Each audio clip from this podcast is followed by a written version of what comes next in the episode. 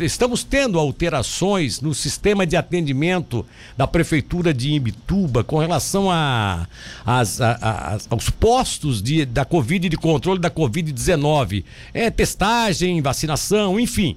A Secretaria de Saúde vai manter, inclusive, até hoje o funcionamento do Centro de Enfrentamento à Covid no Ginásio de Esportes Olivar Francisco, no centro da cidade. E a partir de amanhã, os atendimentos voltarão a ser realizados nas unidades unidades básicas de saúde, as UBSs dos bairros de, de, de Imbituba. Por isso a gente está conversando nesse momento por telefone com Graciela Ribeiro, secretária de saúde de Imbituba, que nos atende para dar mais detalhes sobre isso. Bom dia, secretária, tudo bem com a senhora? Oi, bom dia, querido. Tudo certo. É, obrigada aí pela audiência, obrigada pelo espaço. É, e vamos lá falar sobre, um pouquinho sobre Covid em Imbituba. Como é que está, afinal de contas, já que a senhora está dando essa, essa, deixando essa, esse gancho para gente, né? Pode-se dizer que está sob controle, vocês estão preocupados, como é que poderia se dizer?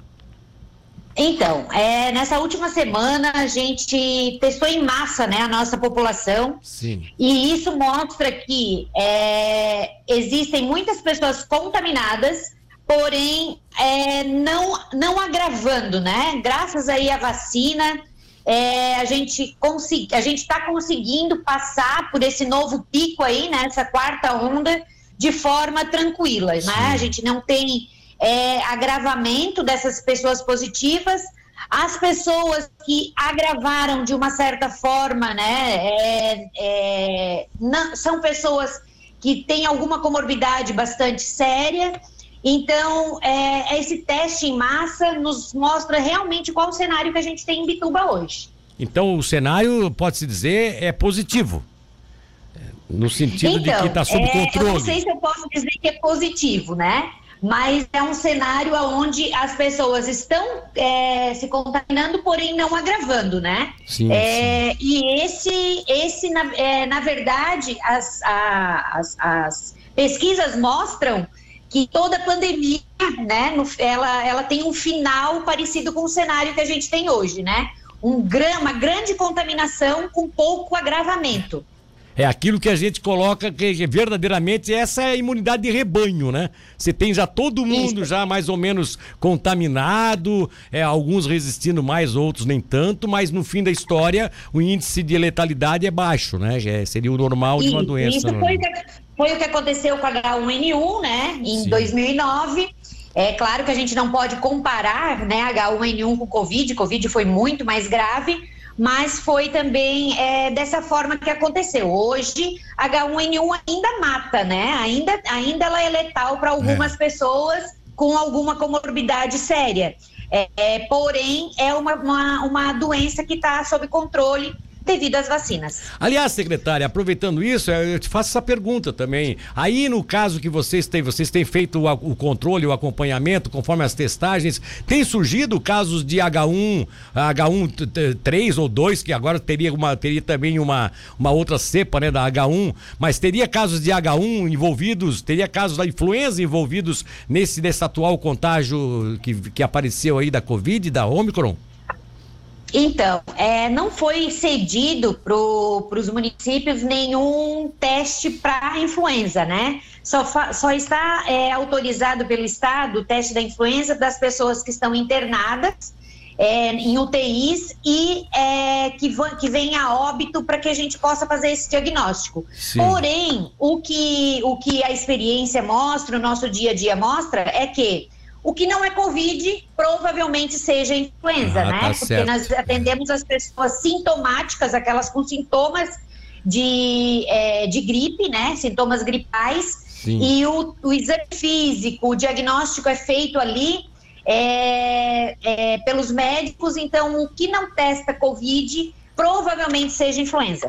É, agora o interessante, eu não sei se aí também eles conseguiram detectar isso, aqui a gente detectou aqui em Tubarão, é, não, não deve ser diferente, mas o interessante é que parece que os sintomas da Omicron, elas se, é, são quase que idênticos ao que seria o do H1N1, dores fortes no corpo, quer dizer, então, da influenza, né? Uma dessas, uma dessas cepas da influenza, que são dores fortes no corpo, dor de cabeça, quer dizer, não atinge muito o pulmão, né, nesse, nesse momento né? Atinge mais a, as vias aéreas superiores, né? Interessante isso. É, exatamente. É, o que a gente percebe é que a influenza ela grava logo ali no primeiro, segundo dia, né? Sim, a pessoa sim. já chega muito gripada, com febre, é, desconforto na garganta. E o Covid, ele demora alguns dias, né, para gravar. Ele Exato. não aparece os sintomas já aí no, no primeiro, segundo dia. É, é, essa a diferença, mas realmente os sinais, os sinais e sintomas, eles são muito parecidos. Agora, como tem muita gente que está nos acompanhando, que inclusive está nas praias nesse momento, secretária, e, e, e, eventualmente até, como nós temos muitos tubaronenses na região de, de Itapirubá, que quando precisam também são atendidos em Bituba, é, qual é a. Qual é, a, qual, é, qual, é, qual é o efeito dessa mudança que vocês farão a partir de hoje e amanhã no que diz respeito a esses postos de atendimento, nesses centros de enfrentamento da Covid? Por que, que fizeram essa alteração, afinal? Então, nós, é, é, a gente fez aí um grande centro de atendimento que foi no ginásio, porque a demanda realmente de semana passada ela aumentou muito, então a gente procurou um local mais amplo, onde a gente pudesse é, atender as pessoas com maior né, qualidade. Sim, sim. E durante a semana a gente viu que esses, que esses números foram caindo e também a gente tem aí um agravante de que os nossos funcionários também adoecem, né? É. Os funcionários da saúde estão exaustos, né? Estão exaustos, estão positivando. Nós estamos aí há dois anos, né? Num trabalho intenso, sem sábado, sem domingo, sem feriado. E isso está refletindo na saúde dos nossos funcionários.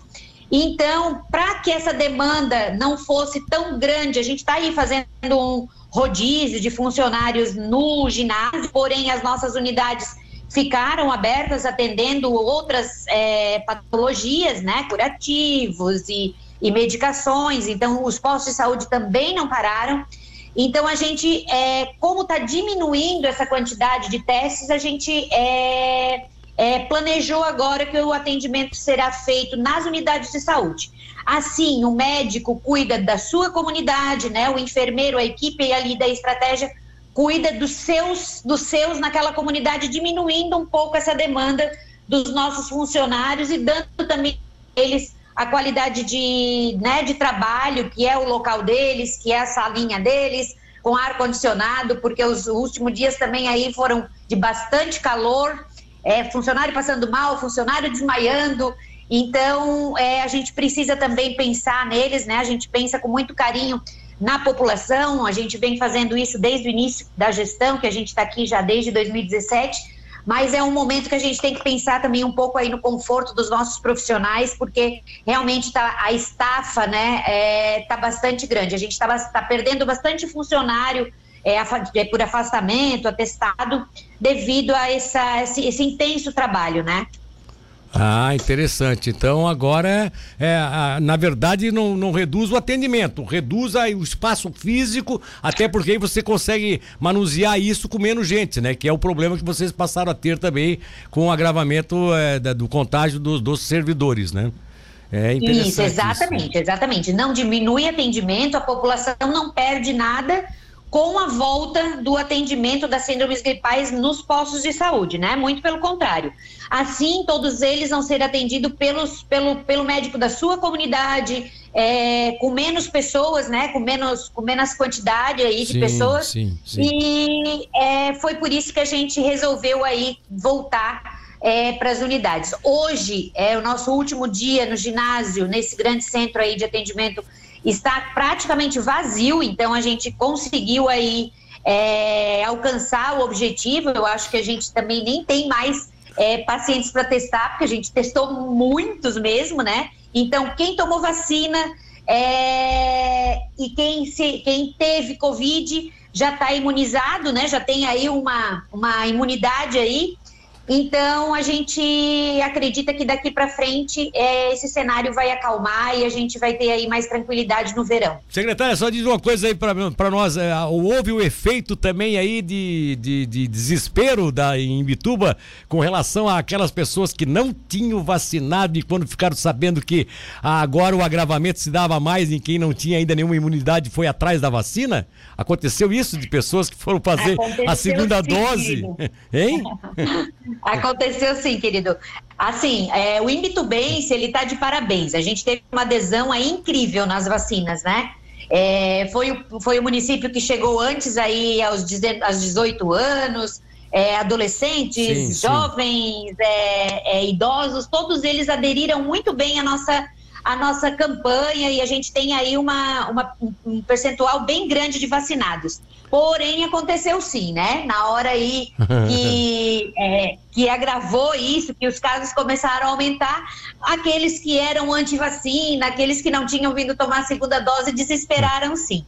E a gente, com todo carinho, aí recebeu e vacinou todos eles. Operação antes tarde do que nunca, né? Foi essa pessoa. É isso aí, é isso aí querido. Tá bom, querida. Olha só, um abraço para você, secretária. Bom dia, muito obrigado Eu pela atenção, agradeço. hein?